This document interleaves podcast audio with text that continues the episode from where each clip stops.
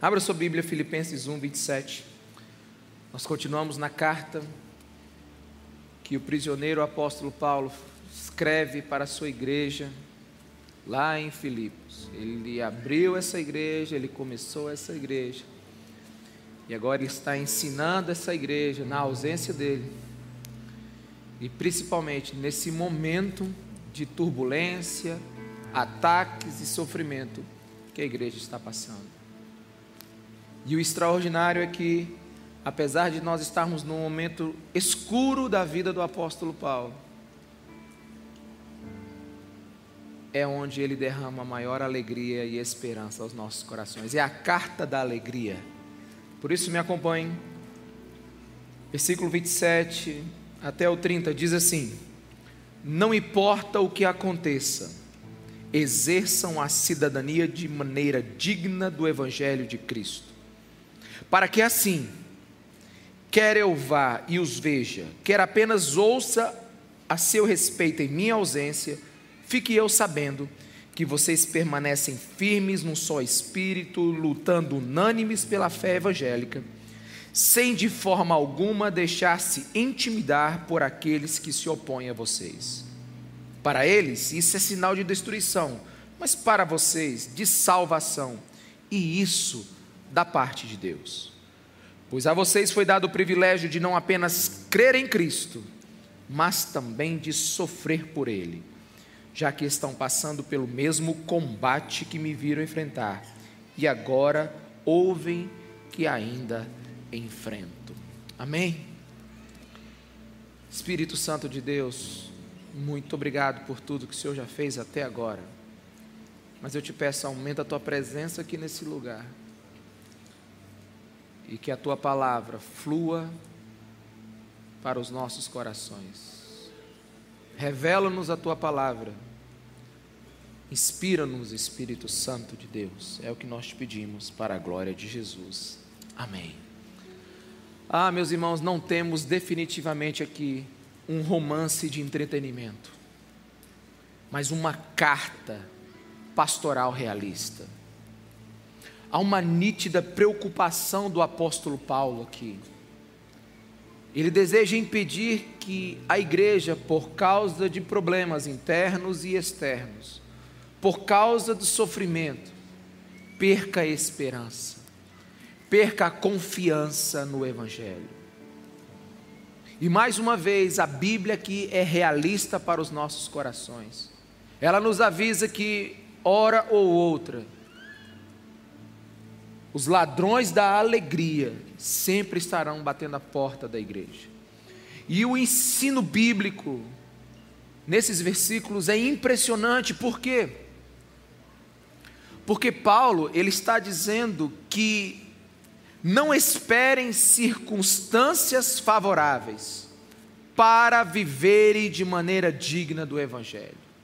Não esperem um bom momento para vocês testemunharem do Evangelho de Jesus Cristo. Ele está dizendo: aconteça o que acontecer, nunca esqueçam de viver de forma que você possa honrar a fé evangélica. Paulo está dizendo: continue lutando dignamente, unânimes, pelo que o Evangelho é.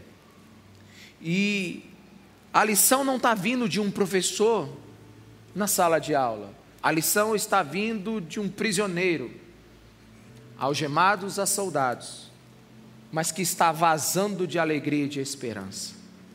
Paulo já falou que viver é Cristo e morrer é Cristo mais ainda, é lucro. E novamente agora ele nos leva a olhar para o Evangelho na nossa vida diária.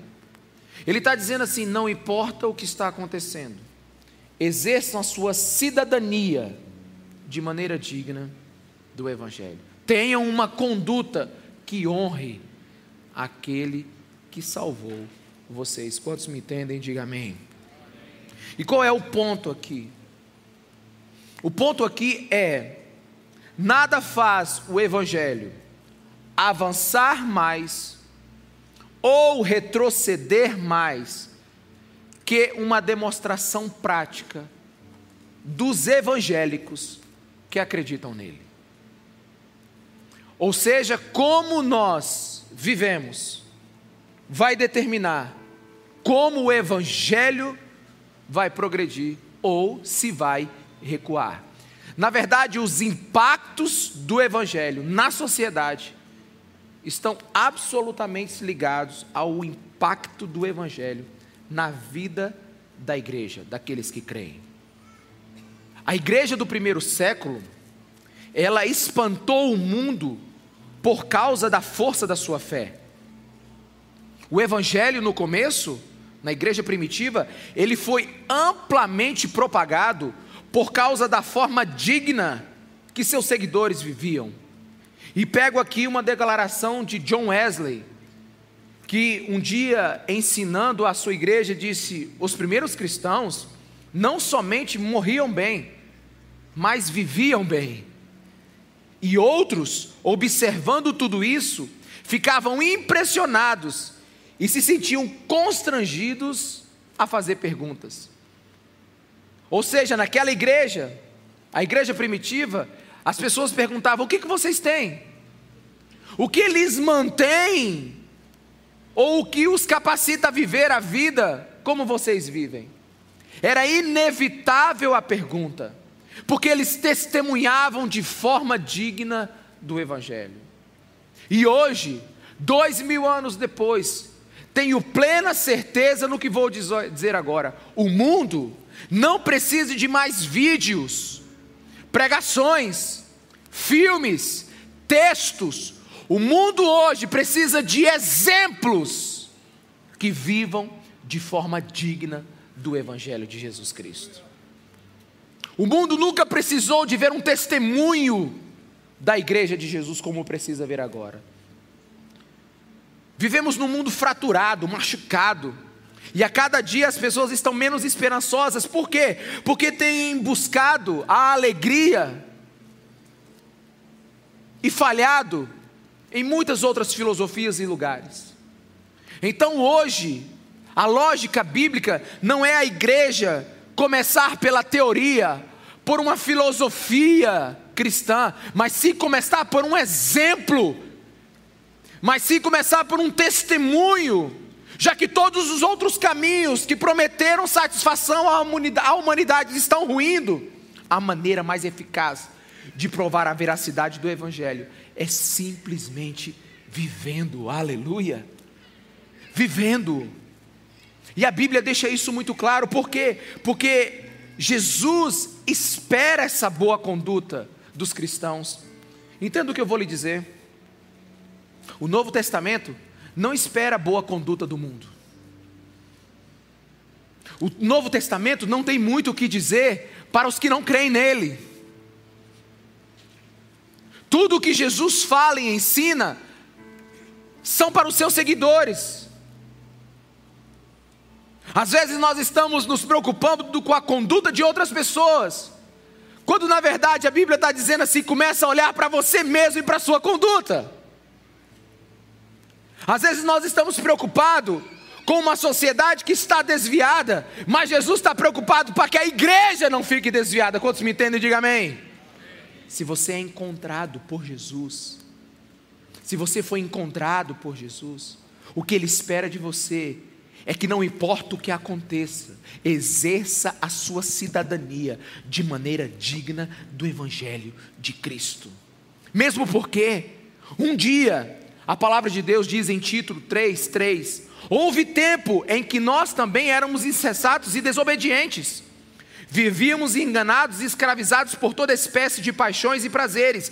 Vivíamos na maldade e na inveja, sendo detestáveis e odiando uns aos outros. Houve um tempo em que a gente não poderia viver o Evangelho, mas agora Cristo nos alcançou, Cristo nos tocou, somos a igreja de Jesus, como cantamos hoje, uma igreja que aguarda a sua vinda. Então o que Ele exige de nós? Uma conduta compatível com o que Ele está nos ensinando. Esse é o desejo do Cristo. Então, o Novo Testamento ele tem duas mensagens para o mundo de hoje, e somente duas. A primeira, aos que não creem em Jesus, a mensagem é arrependimento. Arrependam-se. Aqueles que não acreditam em Jesus, é a mensagem de arrependimento. Aqueles que creem em Jesus e já são sua igreja, vivam de forma digna do Evangelho.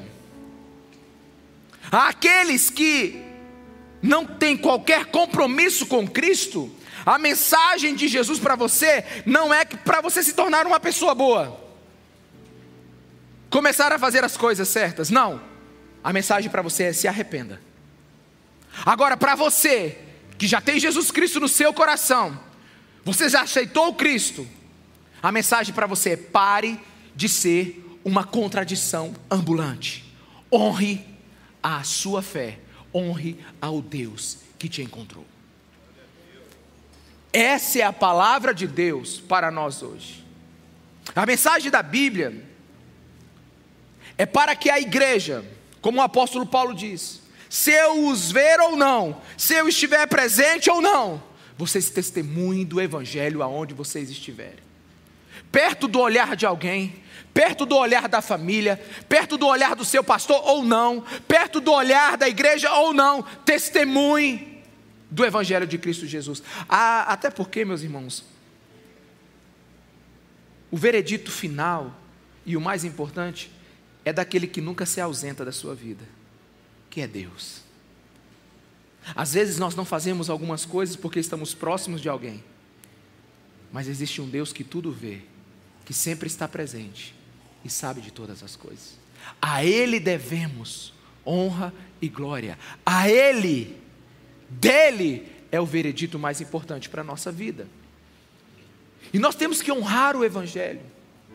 E muitos acham que honrar o Evangelho é obedecer uma quantidade ou outra de regras. Veja bem, meus irmãos, nada desfigura mais o Evangelho do que quando ele é encarado como um texto de restrições, proibições ou repressões. Deixa eu te dizer uma coisa: o Evangelho não é um catálogo de conduta.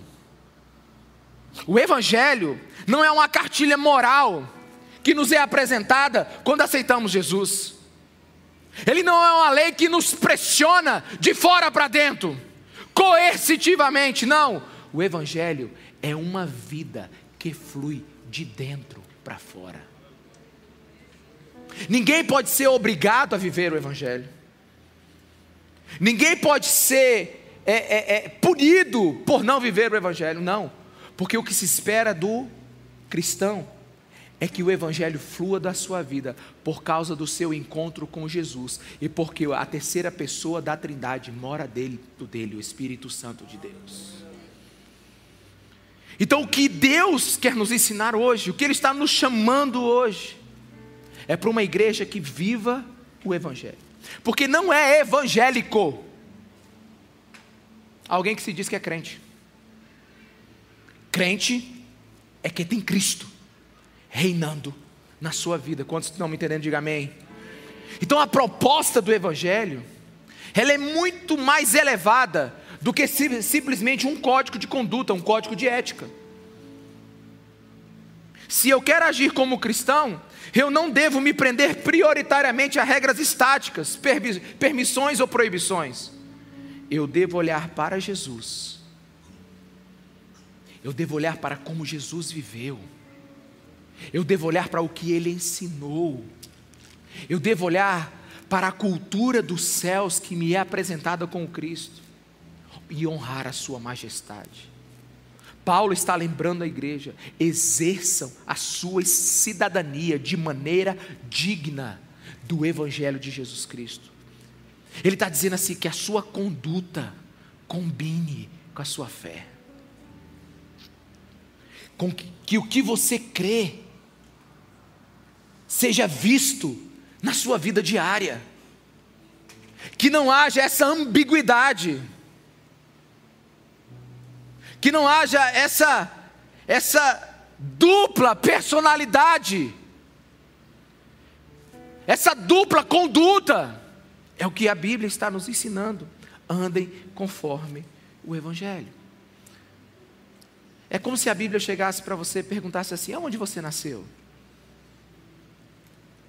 Ah, eu nasci no Maranhão. Então quer dizer que você é um brasileiro maranhense e ainda imperatrizense.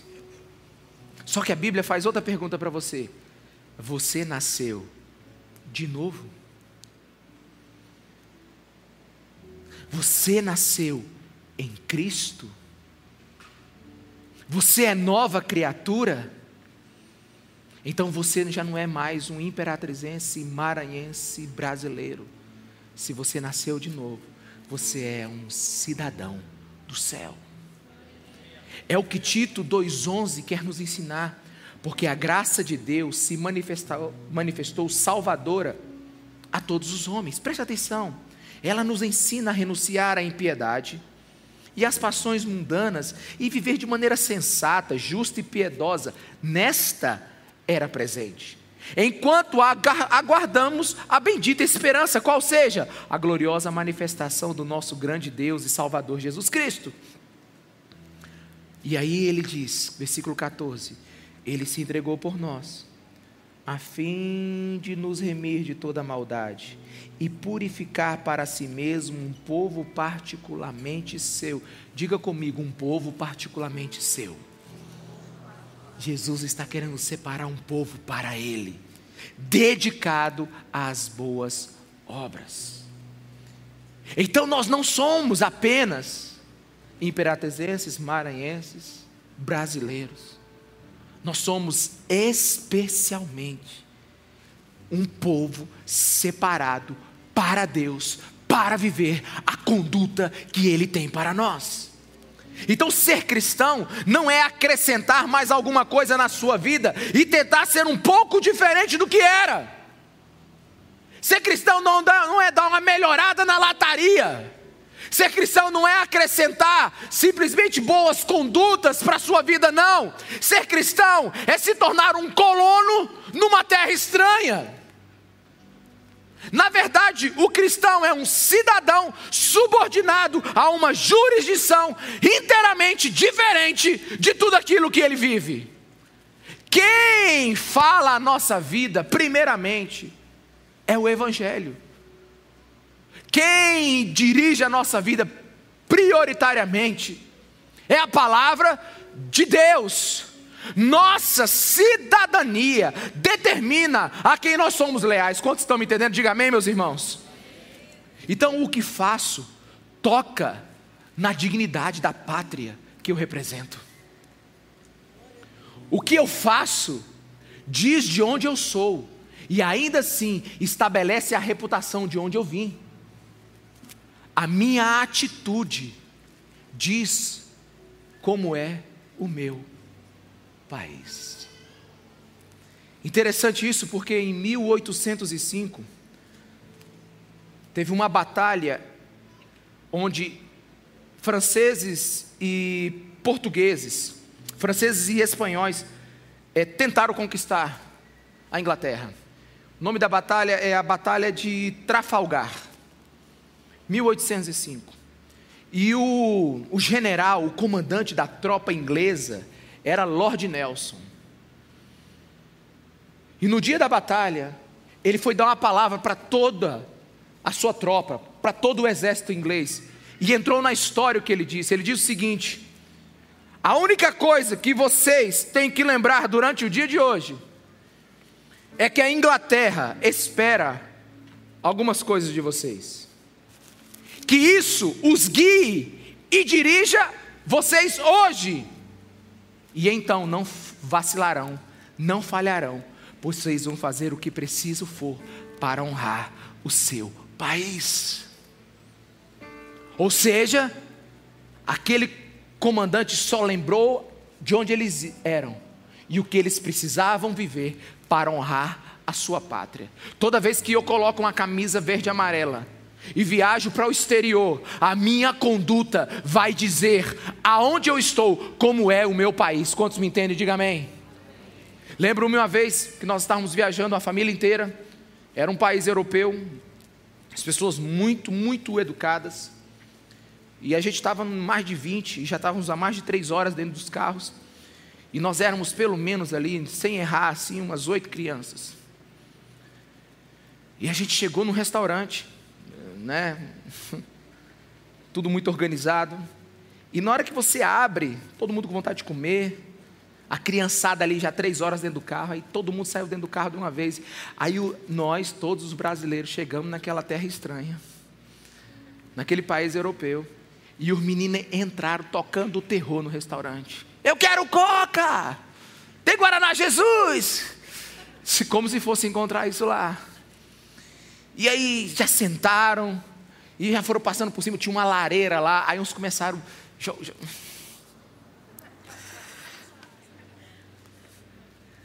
Aí tinha uma francesa lá, mulher esguia, sentada no canto do restaurante, olhou assim e fez assim. Pegou as coisas dela e vazou. Eu acho que ela deve ter pensado assim: que povo é esse? Só pode ser brasileiro. Naquele dia testemunhamos mal pra caramba, meus irmãos. Lembro outra vez que eu estava no, no, nos Estados Unidos, meu inglês é péssimo, mas deu para entender.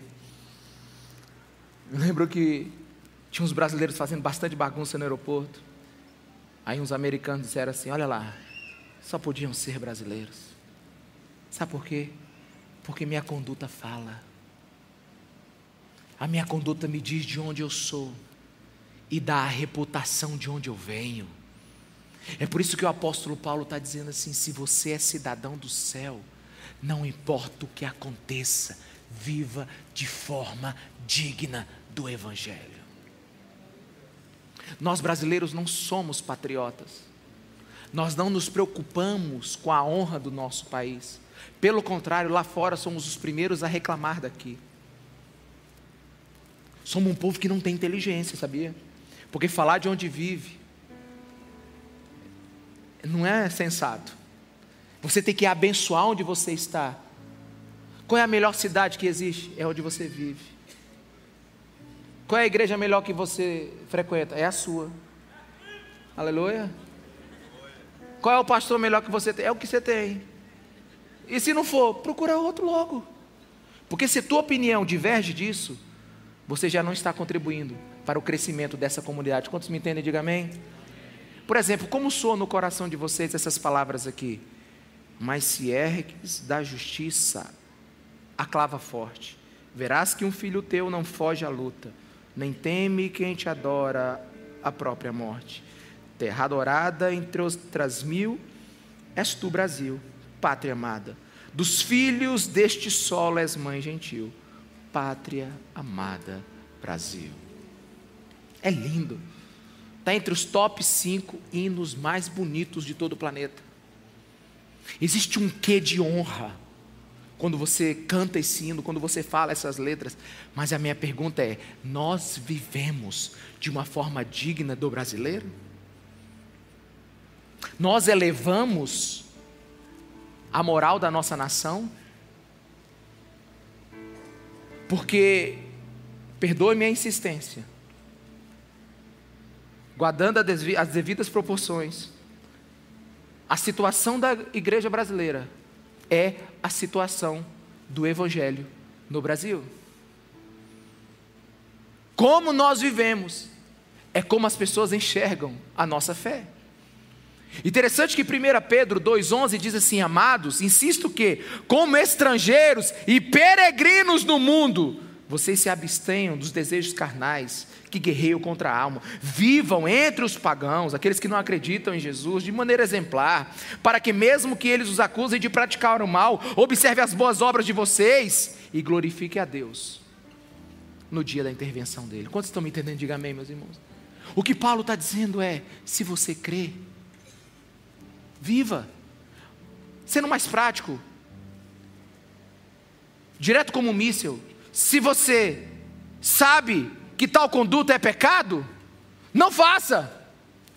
Se você acredita que Cristo ressuscitou, honre, porque Ele está vivo. Se você acredita que nasceu de novo e o Espírito Santo está dentro de você, então pratique uma conduta segundo a palavra de Deus. Porque neste mundo incrédulo, o cristão, ele não pode ficar preso a uma guerra teórica. Ele precisa ir para o campo prático, que é o testemunhar. E deixa eu te falar uma coisa: a gente não está entendendo as coisas como devem ser. Jesus não está exigindo do Brasil uma mudança, Jesus está exigindo da igreja que viva segundo o Evangelho. Está todo mundo orando para o Brasil ser curado. Jesus não é brasileiro, irmãos. É os brasileiros que precisam ser de Jesus. Jesus nunca vai abençoar o Brasil, ele vai abençoar a igreja que mora no território brasileiro. E essa igreja precisa aprender a honrá-lo. Mas não, a gente está mais preocupado com a conduta dos outros do que com a nossa conduta, que somos a noiva dele. Tem muita gente que fica horrorizada, né, com aqueles vídeos, os curta-metragens do Porta dos Fundos. Meu irmão, o Porta dos Fundos crê em Jesus? Hã? Eles creem em Jesus? Não, eles debocham de Jesus. Jesus não é o Senhor e Salvador da vida deles. Eles podem falar o que quiserem de Jesus. Eles estão num país livre. Eles podem falar o que quiser de Jesus. Jesus não está se defendendo. Por acaso vocês viram Jesus sair do trono e arrancar a cabeça deles? Hã? Não. Sabe por quê? Porque Jesus não tem problema com quem debocha dele, se não acredita nele. O maior problema é de uma igreja que diz acreditar nele e não vive segundo o Evangelho.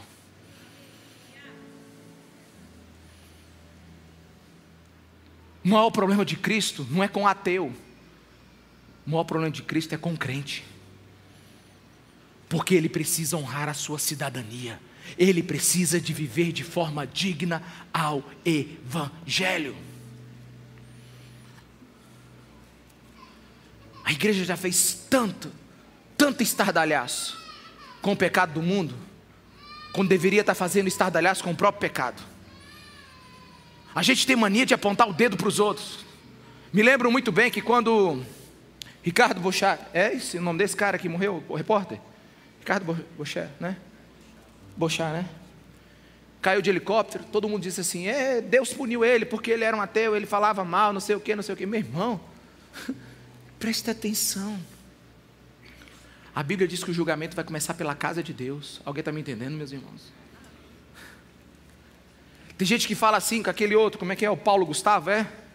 Não, foi, foi Deus que matou ele. Né? Teve até gente que orou para que ele morresse. Meus irmãos, presta atenção. Deixa os outros cuidarem da sua vida. Para de cuidar da vida dos outros. A pergunta que a Bíblia está fazendo para nós hoje é: você vive de forma digna ao Evangelho que você crê? Porque quem está aqui domingo é você. Quem está ouvindo a palavra de Deus aqui é você. Pastor, e o que eu devo fazer então, como cristão? Como eu posso honrar o reino de Deus? Como é que eu posso ser fiel à minha fé? Não peça regras e regulamentos. Pense no nome de Deus.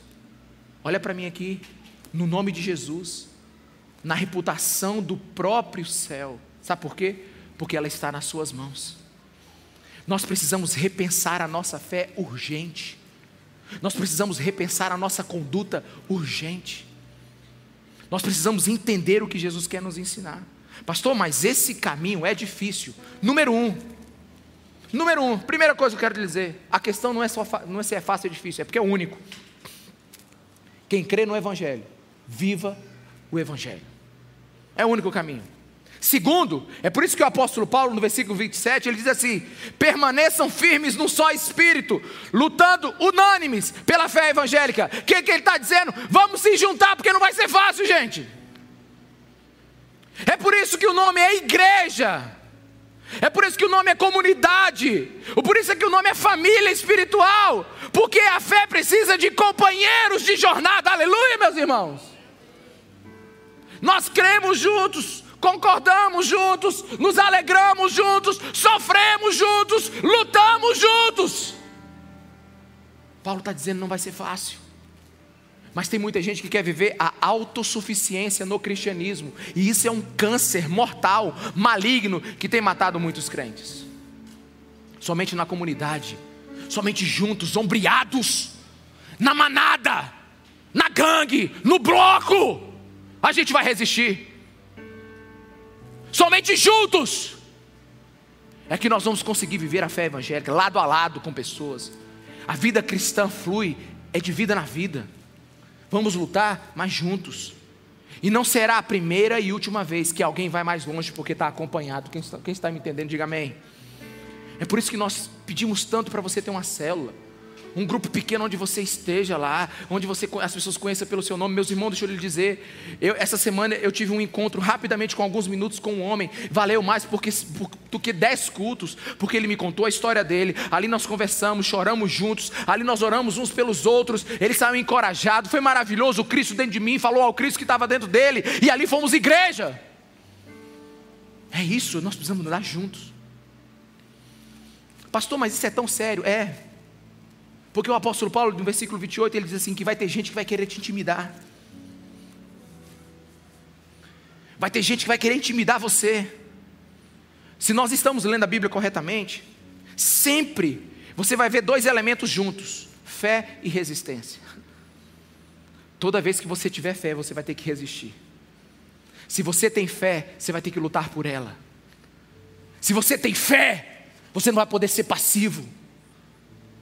Todas as vezes que você lê sobre isso, você vai ver resistência, perseverança, fé, tudo junto. Porque o Evangelho, ouça-me com o teu coração, o Evangelho é uma tão completa contradição dos valores do mundo, que sempre haverá oposição a ele. Sempre haverá oposição ao Evangelho. Deixa eu te falar agora, pastor, daqui para frente, aperta o cinto. Pastor, mas por que você está falando isso? Ouça o que eu vou lhe dizer. Tempos estão vindo, onde se você não crer no Evangelho genuíno de Jesus, você vai se decepcionar com o Cristo que você criou ou customizou na sua vida. Porque o evangelho que nós precisamos viver agora é o evangelho das dores, é o evangelho da resistência, é o evangelho que suporta a prensa que está vindo. Esse mundo odeia o evangelho. O povo está com medo. O povo está com medo. Nossa, né? Eu, eu, eu, eu, pastor, você vai falar de política? Eu vou. É só você marcar um café comigo aqui. Se você quiser conversar, começar com política, eu tenho meia hora, eu, tenho, eu posso atender 16 pessoas, 8 horas por dia aqui no café. A gente vai conversar sobre política. Agora aqui do público você não vai ver. Porque tem muito. A gente, o pessoal está tão preocupado com o que está acontecendo do lado de fora, que está esquecendo que a igreja precisa testemunhar do lado de dentro. Deixa eu te falar uma coisa, e espero que não recortem essa mensagem. Ter um prefeito cristão não faz de uma cidade cristã. Ter um governador cristão não faz de um, de um estado cristão. Ter um presidente cristão não faz de um país cristão. Assim como ter um pai cristão não faz de um filho cristão. O que faz de uma nação cristã é se ela crê toda como um povo em Jesus. E deixa eu te falar, esse negócio de ungir gente para governar era do Velho Testamento, viu? Porque a unção agora é sobre o povo de Deus. Vocês são sacerdócios reais. Vocês são nação santa, povo escolhido por Deus. A unção não está sobre uma pessoa, a unção está sobre a igreja. E para de achar que eu sou de um lado ou do outro. Eu sou é do lado do Cristo. Se você quiser conversar com o Ricardo, ele é partidário e vai te dar a opinião política dele. Mas como pastor, eu quero te dizer: ore pela nossa nação, ore pelo nosso governo, ore pelo nosso próximo presidente. Mas essa nação, ela não vai chegar lá porque alguém está lá no topo. Ela vai chegar lá porque Cristo precisa reinar no coração da igreja. É inevitável. Conflitos virão. E o evangelho precisa ser vivido de forma sobrenatural. Olha para mim aqui agora. Tá todo mundo querendo leis. Né, tá querendo, ó, tem, uma, tem, uma, tem uma lei lá no Congresso que quer editar uma lei para que não recortem a Bíblia, não recortem a Bíblia, não façam uma Bíblia específica para determinadas religiões. Isso por causa das comunidades é, homoafetivas. Meu irmão, deixa recortar a Bíblia. Tem gente que queima a Bíblia. Agora, quem não pode recortá-la, somos nós. Quem não pode escolher o que vai viver é a igreja. Agora deixe o povo recortar a Bíblia. Que doideira é essa de mandar o povo ser crente? Meus irmãos, ninguém pode mandar outro ser crente. O Evangelho é um encontro com Cristo que flui de dentro para fora. E a Bíblia não ordena ninguém obedecer a Deus, a não ser aqueles que já creram nele. Então pare de ficar falando dos outros, pare de ficar olhando para o lado. Olhe para dentro de você. Você está vivendo de forma digna do Evangelho? Porque o Paulo, ele está dizendo assim, ó. Você vai ter que resistir, não vai se intimidar. E a gente pensa que essa intimidação, né, a, a forma da gente não se intimidar é, é a violência, é a conquista pelo poder. Não, meus irmãos. É estranho ao Evangelho qualquer ação bélica. É estranho ao Evangelho impor uma cultura. Quem deveria impor era Jesus que estava aqui. Imagina Jesus impondo a cultura. Imagina Pilatos chegando para ele assim: Eu sou rei. Ele disse: Papai, mata agora ele aqui. Pilatos morria e os soldados vinham para ele. Ele disse: Para todo mundo, para de molecagem. O anjo do Senhor vem todo mundo aqui agora. Vamos botar a casa em ordem, porque se fosse para ser de forma militar, Jesus teria feito. Mas o Evangelho não funciona assim, o Evangelho precisa ser aceito, e depois de aceito, precisa ser vivido.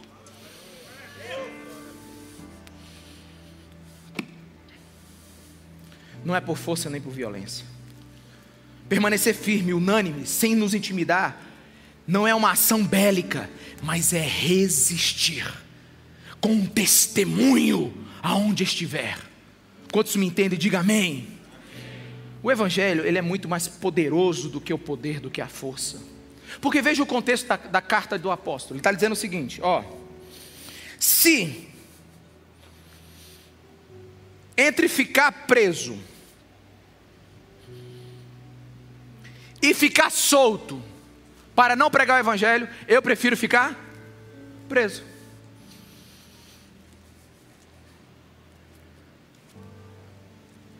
Pastor, não estou entendendo, vou ser bem prático. Se entre perder o emprego ou ter que afrouxar seus valores bíblicos para permanecer empregado, perca o emprego. Pastor, quem vai pagar minhas contas? Não sei. Problema é teu. Eu já tenho meus problemas com o Evangelho. Você está entendendo, não? Eu já tenho as minhas decisões que eu tenho que tomar. Ainda vou ter que arcar com as suas? Não, eu estou te perguntando. Qual escolha você vai fazer? Entre ser leal à sua própria vida ou ser leal a Cristo? Calma, meus irmãos, estou perguntando. Permaneçam firmes num só espírito, lutando pela fé evangélica. Se queremos ser dignos de ser chamados de cristãos, teremos que escolher a maneira que nós temos que viver. Pastor, você está exagerando. Está de brincadeira, não está? Estou não. Pastor, esse negócio aí está muito extremista. O senhor está tá assistindo filme demais. Está assistindo demais esse negócio aí de dragão, de guerra, Senhor dos Anéis, conspiração. Cuidado, pastor, para não virar fanatismo. Meus irmãos, não é fanatismo, é bíblico. Eu quero que você leia comigo agora, Filipenses 1, 27, no mesmo versículo, porque a gente tem que bater na rocha até dela sair água. Coloca aqui para mim.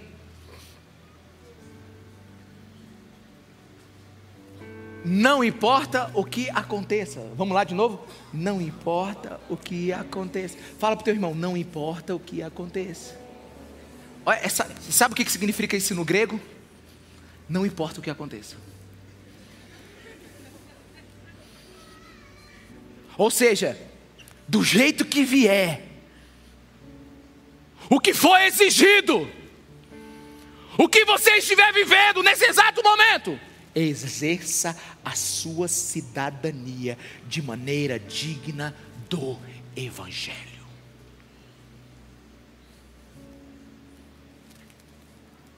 A gente, meu irmão, é, eu vou ter problema, eu vou, vou, eu vou mexer no formigueiro a gente não está falando de um movimento evangélico. A gente não está lutando por um movimento evangélico. A gente está lutando pela fé no Evangelho.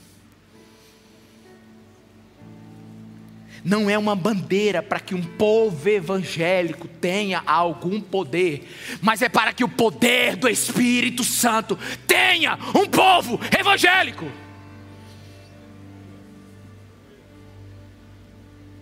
O que Jesus quer nos dar é algo que começa do lado de dentro. A Bíblia nunca ordenou uma guerra santa. A Bíblia fala de batalha espiritual. E se tem uma guerra que nós precisamos guerrear agora, é a guerra contra nós mesmos. É a guerra contra as nossas próprias ambições pessoais. Alguém está me entendendo aqui? Diga amém, meu irmão. Você está feliz? É porque se está feliz, a vida deve estar tá ok. Porque depois de ontem eu não estou bom, não, irmão. Ó, oh, eu, eu sexta-feira eu estava numa crise. Chamei meu sogro e falei, sogro, eu preciso conversar. Saímos de lá umas 10 e meia. Falei tudo que eu precisava falar. Eu estou em crise, irmão. Eu estou em crise porque, na medida que eu estou lendo essa Bíblia, ela está me dizendo assim: rapaz, é o seguinte, tu tem que viver segundo o que você prega. Eu falei, tudo. é tudo. Sabe por quê, meus irmãos? Um dia o nosso general vai passar revista na guarda nos seus soldados. E ele vai olhar para você.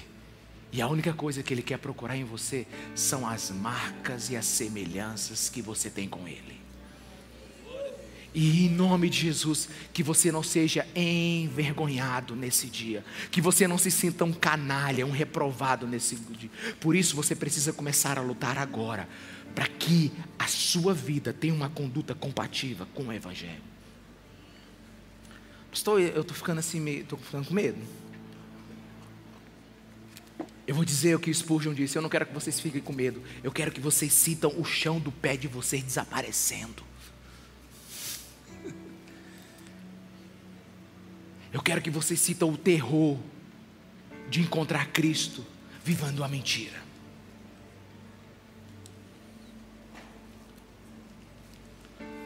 Pastor, mas isso aí vai me custar muito, vai me fazer sofrer. Deixa eu te dizer o que está escrito no versículo 28. Acompanha comigo no 28, vamos lá, só o 28 aqui, o finalzinho. Bota o finalzinho dele. Ele está falando que vai ser perdição para os que não acreditam. Ele está falando que vai ser salvação para os que creem. Ele está dizendo que vão perseguir você, vão ter, querer te intimidar. E ele diz assim: e isso da parte de Deus, é Deus que está fazendo. Amém, meus irmãos? Amém? Eu posso ouvir um amém? amém. É Deus que está fazendo. Assim, como é, como é que é assim da parte de Deus, pastor? Mas é Deus que. Mas Deus não quer o melhor para mim? Quer. Ele quer tanto melhor para você que ele vai esquentar o caldo. Ele vai esquentar o caldeirão da vida de vocês. E o sofrimento, as circunstâncias, as provações vão refinar a sua fé e você vai ser entregue lindo para Ele no grande dia. Não, pastor, não estou gostando disso não. Pois é, mas deixa eu só ler a Bíblia para você.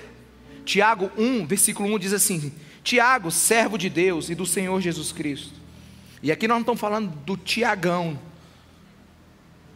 Não, e nem do Tiago, discípulo de Jesus. Nós estamos falando aqui é do irmão de Jesus, que não creu nele no começo, mas agora crê. E ele diz assim: eu sou servo dele agora. Eu escrevo às doze tribos dispersas entre as nações. Presta atenção, olha, presta atenção no conteúdo da mensagem. Ele está escrevendo para todos aqueles que estão sendo perseguidos agora pelo império. Ele está, ele está indo atrás daqueles que estão sendo comidos agora pelos leões, sendo entregue agora em um entretenimento, sabe? Então, na, na, na, nas arenas. E, e o Tiago está dizendo assim: ó, meus irmãos, considerem motivo de grande alegria o fato de passarem por diversas tribulações. Não vi nenhum glória a Deus.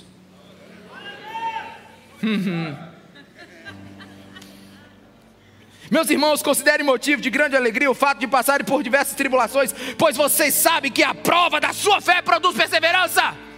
Só tem um jeito de saber se você crê em Jesus, é na hora da adversidade. Quando por causa do Evangelho você sofrer, é algo especial, é motivo de alegria. A sua fé em Jesus é real. Amém? Bora apertar mais um pouquinho. Versículo 29. Meu, olha que versículo lindo. Eu nunca vi ninguém decorar, falar esse versículo no dia do aniversário.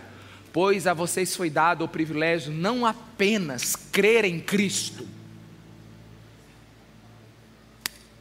mas também de sofrer por Ele. Aleluia. Pastor, é o, não, eu imagino na hora que né, o cara abriu a, a, a, carta do Paulo. Gente, sobe aí, vem cá todo mundo para o culto domingo. Paulo mandou uma carta para nós, o nosso pastor. Aí, aí o cara está lendo a carta e diz: Epa, deu vírus, entrou vírus. Modificaram o texto. Está errado. Porque Paulo está dizendo que é graça salvar e é graça sofrer. É privilégio crer em Cristo e privilégio sofrer. Paulo, tem alguma coisa errada. Não, ele está certinho. Salvação e sofrimento são inseparáveis. Não tem como você ser uma pessoa parecida com Jesus e escapar ilesa nesse mundo aqui. Amém, meus irmãos? Pastor, por que você está dizendo, dizendo isso? Eu estou dizendo isso porque a chapa vai esquentar no futuro, irmão. Porque o evangelho que você acredita, ele vai precisar ser o evangelho verdadeiro para você suportar as pressões dessa vida. Você sabia que existe 53% da, da igreja que um dia estava na igreja? Deixa eu explicar isso. Hoje, existe 53%, minha irmã, dos que um dia estavam na igreja e não estão mais lá fora. Ou seja, a maioria que esteve na igreja um dia desistiu, porque se decepcionou com alguma coisa. E você sabe quando é que a gente se decepciona? Quando não entrega para você a verdade toda. Ó, oh, pensa na coisa ruim, é quando você é contratado e o cara não te diz o preço todo no negócio. Jesus já está dizendo: se você crê em mim, você vai ter que sofrer por mim. 2 Timóteo 3,12, vamos lá? De fato, todos que desejam viver piedosamente em Cristo Jesus, vão para o Havaí.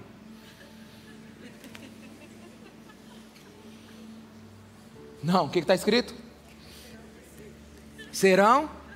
Não, mas eu não ia. O que me ensinaram é que quanto mais eu for certinho com Deus, mais Deus vai ser certinho comigo. Quanto mais eu, eu, eu fazia a vontade de Deus, mais vai dar certo. Não, te, te, te lê, aliás, você não leu a Bíblia. Porque a Bíblia está dizendo assim: todos os que vivem de forma piedosa, vai acontecer o quê? Vai acontecer o quê? Vai ser perseguido. Aleluia. Glória a Deus. Cadê os piedosos aqui? Quem vai viver uma vida santa? Aleluia. É, desistiram? Desistiram? É, é isso. É por isso que Paulo diz que eles vão te intimidar. Porque ninguém quer sofrer pelo Evangelho. Não, mas eu vou ler só um pouquinho. 1 Tessalonicenses 3,3. Para que ninguém seja abalado por essas tribulações. Vocês sabem muito bem que fomos designados para isso, aleluia. Tipo assim, para que ninguém reclama.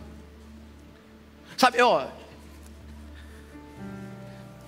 Entrar em forma é um negócio difícil.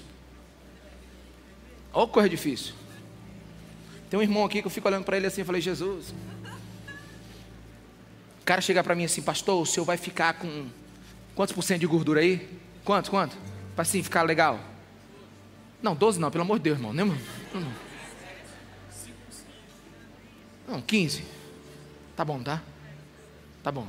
7? Misericórdia. 5, 15. Pastor, o senhor vai ficar com 15% de gordura. Eu digo, beleza. O senhor vai ficar todo bonitão. Calça 38. O senhor vai ficar, vai, vai ser legal, pastor. Os bração. É de beleza. Aí na hora que você chega no treino, o cara vê lá aqueles pesos, aquele negócio, tem que correr 5 km. E tu diz, meu Deus, mentiu para você. Porque ninguém tem que te dizer que você vai ficar assim. Tem que dizer que o pau vai quebrar.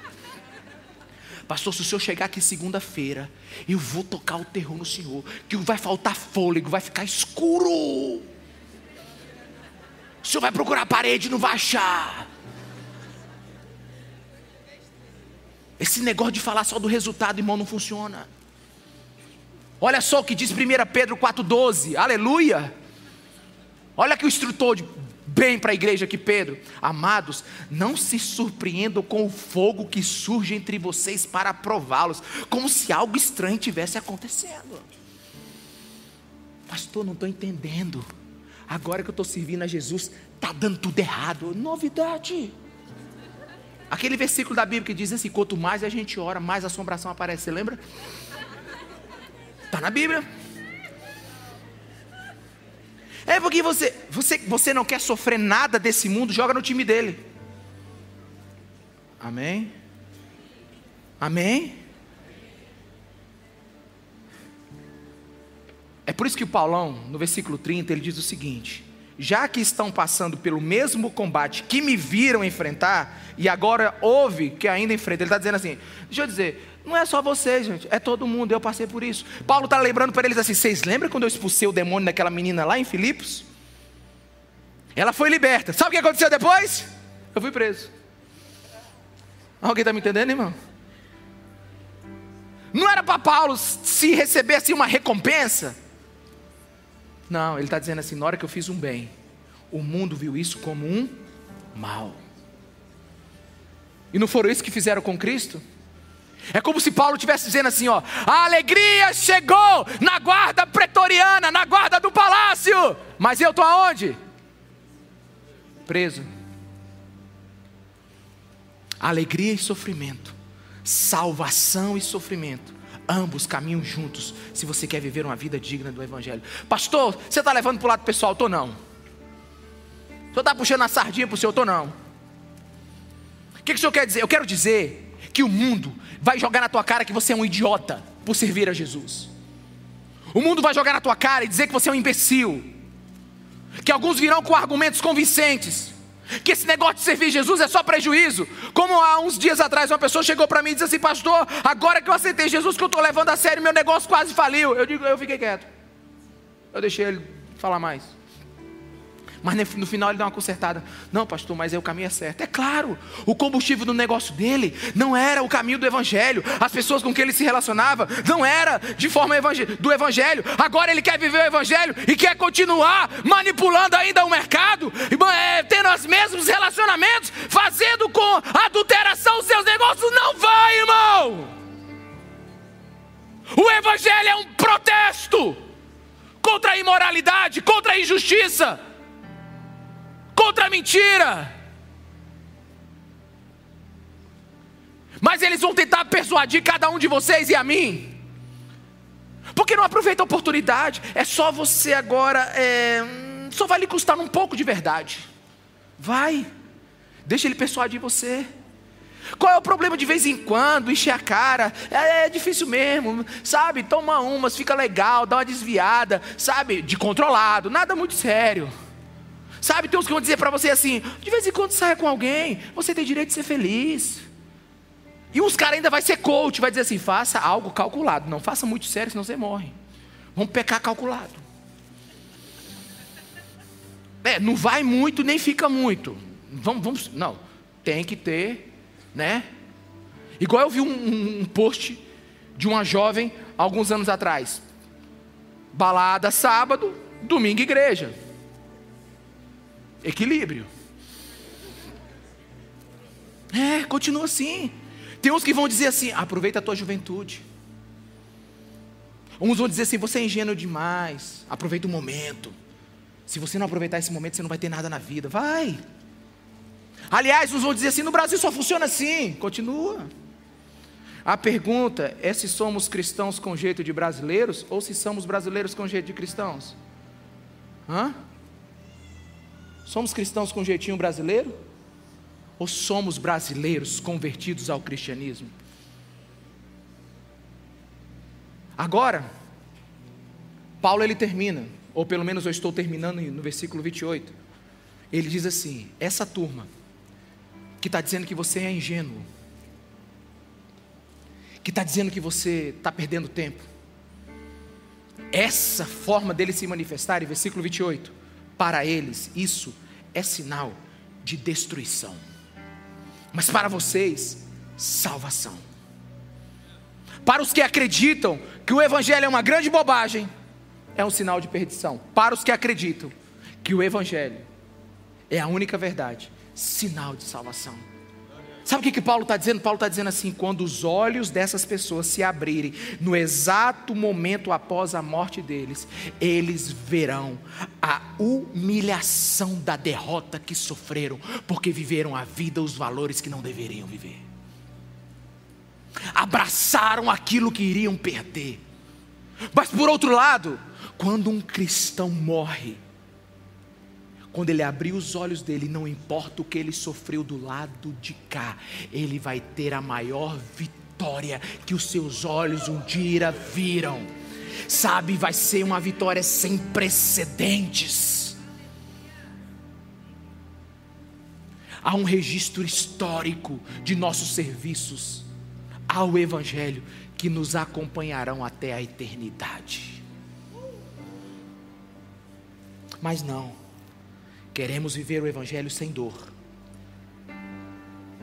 sem sofrimento. Bem, aqueles que gostam de estudar sobre culturas antigas, histórias e eras contadas pelos nossos antepassados, eu comprei um livro sobre os vikings.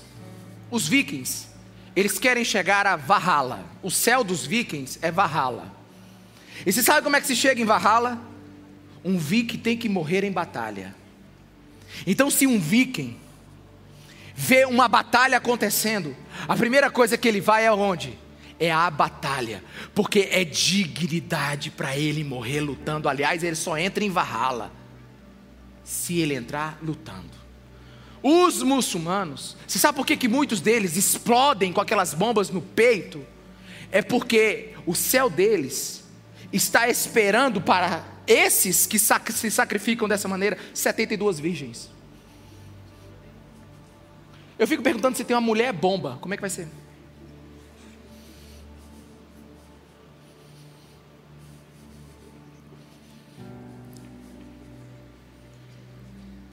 Os vikings lutam para chegar em Valhalla. Os muçulmanos explodem para chegar nas 72 virgens. E agora, nós temos uma igreja que vive pelo céu verdadeiro, pela verdade única e verdadeiro, e não quer sofrer pela sua fé. Não existe fé sem você sustentá-la pela dor e pelo sofrimento. Alguém aqui? Alguém aqui, meus irmãos? Aliás, eu estou achando mais fácil um viking chegar em Valhalla do que alguns cristãos hoje. Deus me livre dessa comparação. Mas, não, a gente quer um evangelho hoje, água com açúcar, melzinho na chupeta. Um evangelho que não nos custe nada. E aliás, se vier o sofrimento, a gente fala o quê? Tem alguma coisa errada, é o diabo. Não, meu irmão, é Deus. Aliás, o apóstolo Paulo escreveu para Timóteo e disse assim: se está tudo bem, você está desviado. Depois você lê na Bíblia. Olha para ver se está do seu lado, está dando tudo certo, irmão, na tua vida? Está bom, está feliz, está desviado. É, porque nós somos colonos, nós somos estrangeiros em terra estranha. A nossa constituição é a Bíblia. Nós vivemos num mundo onde Brasil, o, o gentil brasileiro é que comanda. Então, se você está ganhando dinheiro como todo mundo, significa que você é igual a todo mundo. Agora não. Se você é cristão e vive piedosamente, a porca vai apertar. Aleluia. Dá tempo para sair, irmão. Agora você quer o quê? Qual você quer experimentar? Aliás, eu, eu quero mais só um, um pouquinho do seu tempo. Inspirado nas histórias incríveis de C.S. Lewis, eu imaginei um negócio. Eu imaginei uma conversa não convencional entre um anjo e Jesus. É, aqui você vai parar de teologar e vai entrar na minha imaginação, amém? Uma conversa não convencional. Eu imaginei o seguinte: um anjo e Jesus estão sentados lá na borda do céu. Aí Jesus está sentado lá, olhando a humanidade. Aí um anjo senta do lado dele. Ele diz: Jesus, eu preciso confessar algo. Jesus olha para ele: Eu sei. Jesus, humanidade, olha lá, todo mundo erra, nunca viu o povo difícil. Jesus, olha aquela, aquela turma lá. Uns dizem que são, não são. Olha lá, ó. Senhor, ô povo complicado. O Senhor morreu na cruz por eles mesmo. Aí Jesus só de cabeça baixa aqui. Aí o anjo diz assim: Jesus, eu preciso confessar algo. Eu nunca pequei. Não é orgulho, não, Jesus, mas nunca pequei. E tem dia que eu me sinto menos amado pelo Senhor do que aquela turma lá de baixo. Parece que o Senhor ama aquela turma lá de maneira incrível. Parece que o seu amor é eterno por eles. E aí, Jesus? Jesus nem mexe, olhando para baixo. Aí ele responde ao anjo carente. Bota carência nisso. Diz, meu filho, você já percebeu que o que estava de ruim aqui em cima a gente mandou lá para baixo? Que o diabo que estava ensinando, que o diabo do céu agora é o diabo da terra? Que aqui você não tem resistência nenhuma? Que aqui você não tem nenhum opositor? Que aqui é o governo? que aqui você não tem ninguém para botar tentação na tua cabeça? Meu filho, não tem como não amar um povo que tem tudo para dar errado, mas vai dar certo. É por isso que a gente não pode perder a esperança, meus irmãos. É por isso que o Evangelho não está nos prometendo nada que ele não vai cumprir. Você lembra da primeira mensagem? A obra que ele começou, ele vai terminar. É possível viver o Evangelho de Jesus Cristo. Não importa o que aconteça, exerça sua cidadania de maneira digna do Evangelho de Cristo. Assim como o Vaticano é um país dentro da Itália, a igreja é uma nação dentro das nações. A gente tem jurisdição própria. A gente tem um Deus que nós precisamos honrar. O Evangelho que deve regular todas as esferas da nossa vida. Eu preciso me converter. Eu preciso mudar. Eu preciso viver o Evangelho. Vamos ficar de pé.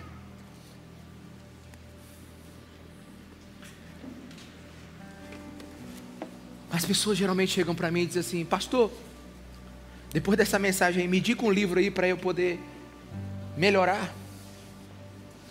Né? Pastor, me diga um livro para eu poder é, é, é, ajudar no crescimento espiritual de um irmão. Irmãos, eu vou lhe apresentar o melhor livro para o crescimento espiritual de qualquer pessoa. Aleluia? Está preparado aí? Eu vou te apresentar o melhor livro para o crescimento espiritual do seu amigo, do seu pai, da sua mãe, dos seus filhos. Está lá em 2 Coríntios 3,2. Bota aí o livro aí para mim. 2 Coríntios 3,2. Vocês mesmos são a nossa carta. Se tem uma coisa que vai fazer alguém crescer espiritualmente, é ver você sendo uma carta viva, um livro vivo do Evangelho vivendo aonde você estiver. Hoje, não precisamos de mais pregações inspirativas, precisamos de testemunho prático. Juan Carlos Ortiz, ele diz que a vida do cristão é o quinto evangelho. A vida do cristão é o livro que todo mundo precisa ler nesse tempo. Nenhum livro vai ser melhor para crescimento espiritual da nossa nação do que o modo digno de viver do Evangelho da Igreja de Jesus Cristo de Nazaré. E deixa eu te falar uma coisa. Não sei se você crê, mas eu vou te dizer uma coisa. Se você não crê em profeta, profeta vai precisar crer. Sabe por quê? Porque todo cristão que viver dignamente o Evangelho, nesse mundo que está em rebelião contra Deus, vai ser um profeta. Todo cristão que viver piedosamente, é a vida dele já vai ser uma vida de protesto. A vida dele já vai ser uma vida que vai declarar o pecado no outro. Ele não vai precisar fazer nada. Sabe por quê? Porque o Evangelho é uma boa notícia acompanhado de uma ruim notícia. Qual é a boa notícia? É que você pode ser salvo. Qual é a má notícia? É porque quem precisa ser salvo está perdido. Qual é a boa notícia do Evangelho? Que todos os seus pecados podem ser perdoados. Qual é a má notícia? É que você é um pecador desgraçado. Então não existe boa notícia desvinculada da má notícia. Então o Evangelho, primeiro, ele fere, depois ele cura. O Evangelho, primeiro, ele humilha, depois ele exalta. O Evangelho, primeiro, ele mata, depois ele ressuscita. E deixa eu te falar uma coisa, durma com essa hoje, por favor. Fé em Deus não é a mesma coisa que fé no Evangelho. Tem muita gente que tem fé num Deus que não é o Deus que mandou a boa notícia do Evangelho para nós. Você precisa crer no Deus que disse que nós temos Jesus Cristo como nosso Senhor e Salvador. Esse é o Deus que traz a boa notícia. Pastor, e esse negócio vai valer a pena mesmo? Eu vou te dar a resposta que Spurgeon deu para um dos membros da sua igreja, lá na Inglaterra, em Londres. Ele acabou de pregar sobre a cruz. Ele acabou de pregar sobre a cruz. E uma pessoa disse: É impossível, pastor. É impossível ver isso aí. O Senhor vai tirar tudo que eu gosto. O Novo Testamento está tirando todos os prazeres da minha vida. Como é que alguém pode sorrir? Vivendo isso que o Senhor acabou de pregar. Ele podia ter dado uma resposta mais assim, se fosse eu, eu tinha dado uma resposta mais, mais tranquila. Ele deu uma resposta assim: Meu filho, no céu não haverá mais nenhuma lágrima. No inferno não haverá mais nenhuma alegria. No céu não haverá mais nenhum choro. No inferno, não haverá mais nenhum sorriso. Aonde você quer passar a sua eternidade? Que Jesus nos ensine a viver de uma forma digna do Evangelho dele. Que ele encontre um povo que viva para a sua glória. Quantos me entendem, diga amém.